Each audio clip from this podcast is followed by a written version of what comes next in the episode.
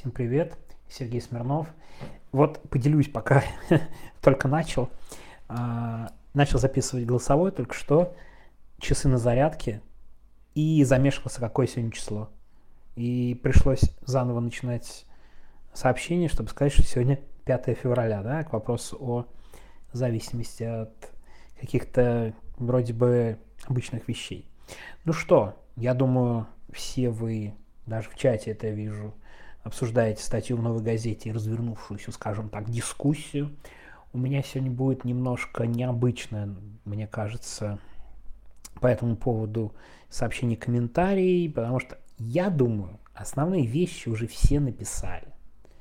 Плюс-минус, все написали, все заняли свои позиции.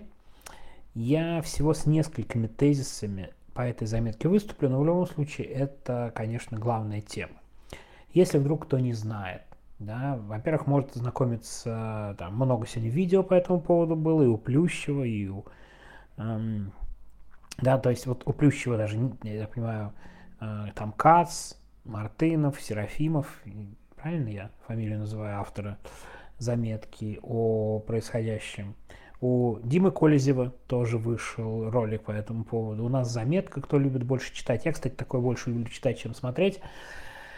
Потому что, ну, как бы все эти аргументы слушать, разбирать. Знаете, почему неинтересно? Потому что очень предсказуемо.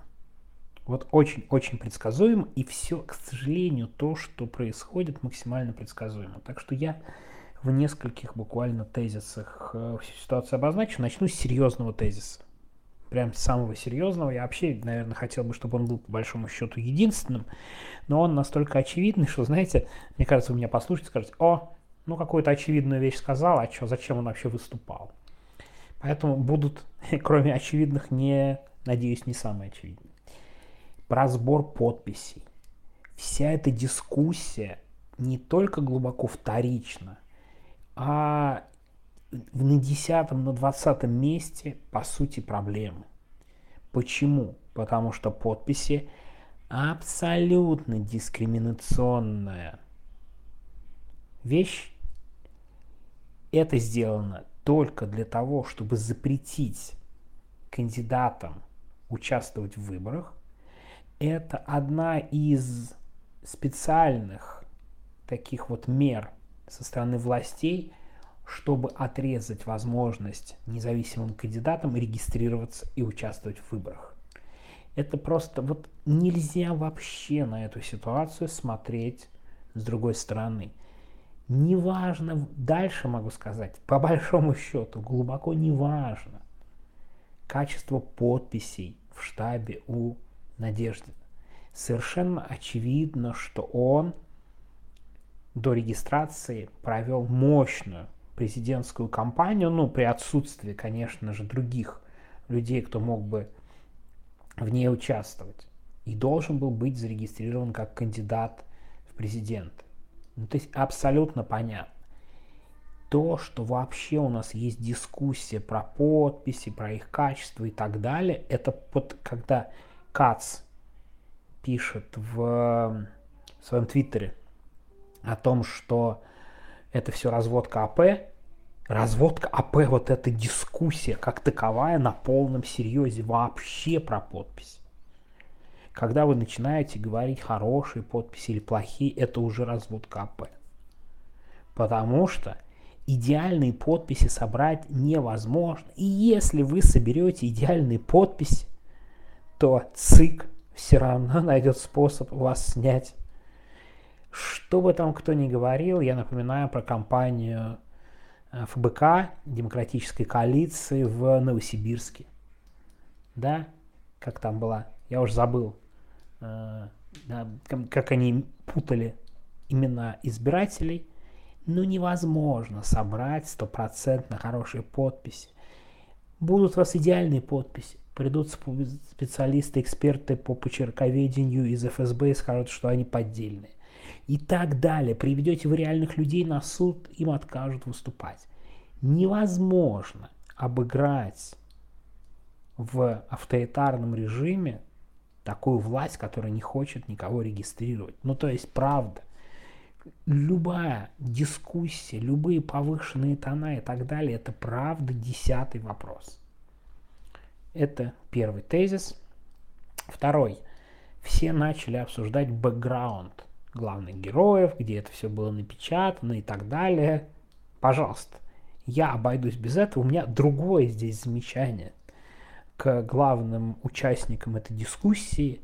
Мне кажется, Максим Кац сейчас оказался на месте ФБК, которое он постоянно критикует и ведет себя не то, что не лучше, чем ФБК, а, на мой взгляд, обвинение в получении денег и что АП занесло и конкретную сумму, я не очень помню такого со стороны, администра... там, со стороны ФБК, что они кого-то называли сотрудниками администрации президента и так далее, мурзилками там и кем-то еще теоретически работающими на власть, да, но тут просто речь о взятке. А где доказательства? Ну, я думаю, вы могли прочитать в Твиттере все эти вещи, но вдруг оказалось, что нападать из серии «Да вы ничего не умеете делать» и оказаться в положении человека, который в этом обвиняют, не одно и то же. Не одно и то же, и это, мне кажется, тоже довольно показательный момент. Мне эта дискуссия кажется просто глубоко ненужной, вредной и так далее на фоне хорошей избирательной кампании Надежды. Наплевать мне глубоко на то, кто какие подписи сдал, если это специальная диверсия – и так далее. Ну, господи, они могут подменить прям в ЦИКе все эти подписи, если захотят. Что вы все как маленькие-то с этим бегаете? Ну, правда. А, второй, так сказать, пункт, что поменялись местами, и мне кажется, ФБК с интересом наблюдает за всей этой дискуссией. В общем, может, я не очень хорошо смотрю, но не принимая активное участие вот в этих э, крупных разборках. По поводу качества журналистики и ссылок на источники и так далее. Еще одна тема, о которой я в принципе уже разговаривал, говорил, по-моему, и могу много повторять. Источники – это такая штука, где переплетаются личные интересы, обиды, акценты и так далее. К ним приходится относиться максимально осторожно, я имею в виду для глобальных выводов. И если я правильно видел по поводу того, что автор был еще и волонтером на этой компании, но это просто конфликт интересов какого-то э, размера с Empire State Building буквально. Знаете, просто я не знаю, о чем речь, но это не совсем журналистика. Если мы говорим о стандартах журналистики, ну как бы вредно или нет писать о том, что Надежда ничего не собрал в день, когда ЦИК его вызвал на ковер, условно говоря, и сказал, что не будет регистрировать. Ну, просто надо понимать, что ему сегодня прямо сказали, что его регистрировать не будут. Вообще. Ну, наверное, это не очень хорошо и красиво, но это правда десятый вопрос. Кто что кому хочет доказать? 24 год, 25 год правления Путина и режима, который есть, который закручивает гайки на глазах. Нет, надо винить, что где-то какие-то разборки, кто-то не так что-то сделал. Господи, какая ерунда. Правильно, ну, конечно, виновных же проще найти в ближайшем окружении и обрушиться на них, прям вот со всей яростью. Как бы еще один момент. Э, и знаете, он мне пришел в голову, когда я прочитал репортаж «Медузы». Вообще про съезд иностранных агентов, на который я не поехал. Я, кстати, не поехал, если... Не рекомендую читать, серьезно. Как не рекомендую читать филиал Довлатова, но я просто уверен, что много кто прочитает. Это продолжение той же истории. Собирается какое-то количество людей, с политически разными взглядами, но в эмиграции у всех, у некоторых почему-то надежда прийти к общему знаменателю, но это так не работает. все хотят напротив, из-за того, что не получается против основного оппонента разобраться хотя бы с кем-то. Да? И как бы вот в итоге съезд иностранных агентов тоже вылился в некоторую дискуссию по поводу резолюции. И это, повторяю, вместе с подписями за Надеждина одна и та же история. Не знаю, я вот, по-моему, сейчас долго все это рассказываю, все эти противоречия. Может быть, становится, станет понятнее, почему я ненавижу спорить по этому поводу. Что-то говорить, влезать в какие-то споры и так далее. Ну, правда, мне кажется, это абсолютно ненужным, бесперспективным. И когда он меня заносит, а знаете, ну, людей у всех заносит – я потом дико жалею. Ну зачем ты полез кому-то что-то объяснять, доказывать, рассказывать? Это не имеет вообще никакого ровным счетом значения именно сейчас. И не то, что не помогает, а скорее мешает и отвлекает людей от, там, не знаю, написания письма политзекам и так далее. И знаете, тут я, пользуясь случаем, хочу обратить внимание на пост в основном канале к вопросу, что можно этому противопоставить, так сказать. С выборами умные люди разберутся без нас. Я имею в виду, кто сейчас надеется. Сейчас будет Дованков, вот эта вот история. Я, кстати, уже не имею ничего плохого ни против Дованкова, ни против акции про полночь на избирательном участке, или там полдень, извините, полдень на избирательном участке. Это все здорово, хорошо. И, кстати, я считаю, что, в принципе, очереди на избирательных участках это неплохая история. Другое дело, что я не уверен, что они будут массовыми с точки зрения картинки, но это другой вопрос. Возможно, и будут, судя по очередям за Надеждина. И, кстати, неважно, за кого идти голосовать против Путина, за Харитонова или за Дованкова, это не имеет ключевого значения, но не надо питать больших иллюзий по этому поводу. О компании Надежды я сегодня говорить не буду.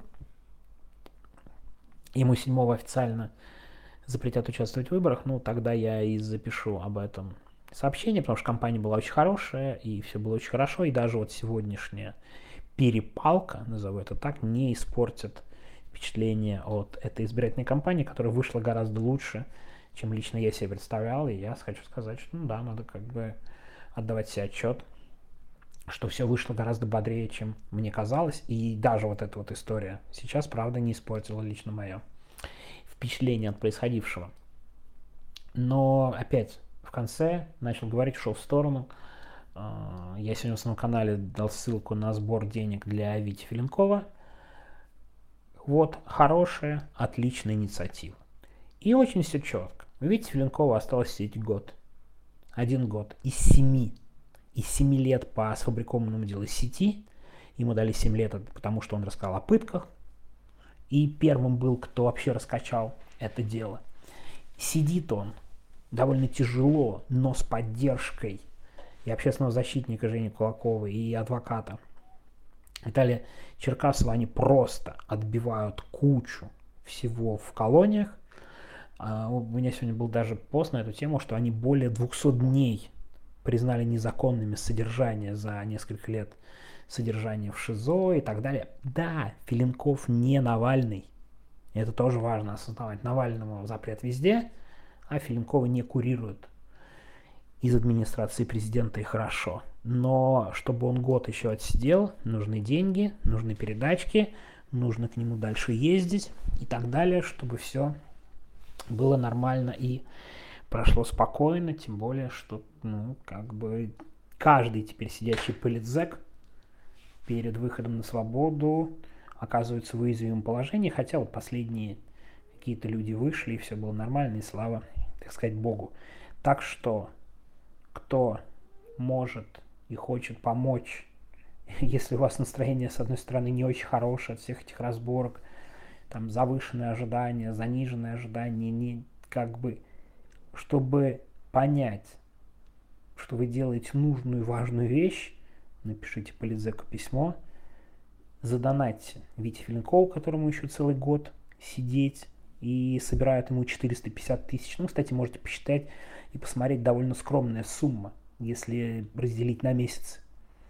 На поддержку, в том числе поездки адвокатов и так далее. Это очень скромная сумма. Я хочу вообще сказать, как человек, который примерно считал, сколько это стоит, когда человек сидит в колонии. Ну, хорошая сумма это 100 тысяч рублей в месяц. Да, да, такая вот дикая, кажется, сумма на передачи, поездки, адвокаты, контроль и все прочее. Я уже не говорю про помощь семье в идеале. Ну, вот это такая сумма была бы намного лучше. Так что такая вот у меня сегодня голосовое. А, не нужная абсолютно никому разборка.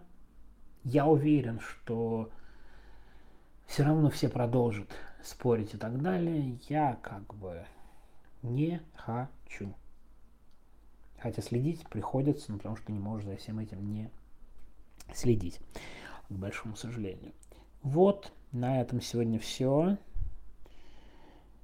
Ждем отказа в регистрации надежды. Ну, мне кажется, после сегодняшнего это практически решенный вопрос. Ну, если вдруг Путин не умрет до среды, тогда, может, надежда не допустит. Все. Всем пока. Не читайте... Как это? Не читайте все эти разборки, а идите почитайте какую-нибудь хорошую книгу или напишите письмо по Лизаку. Все, всем пока.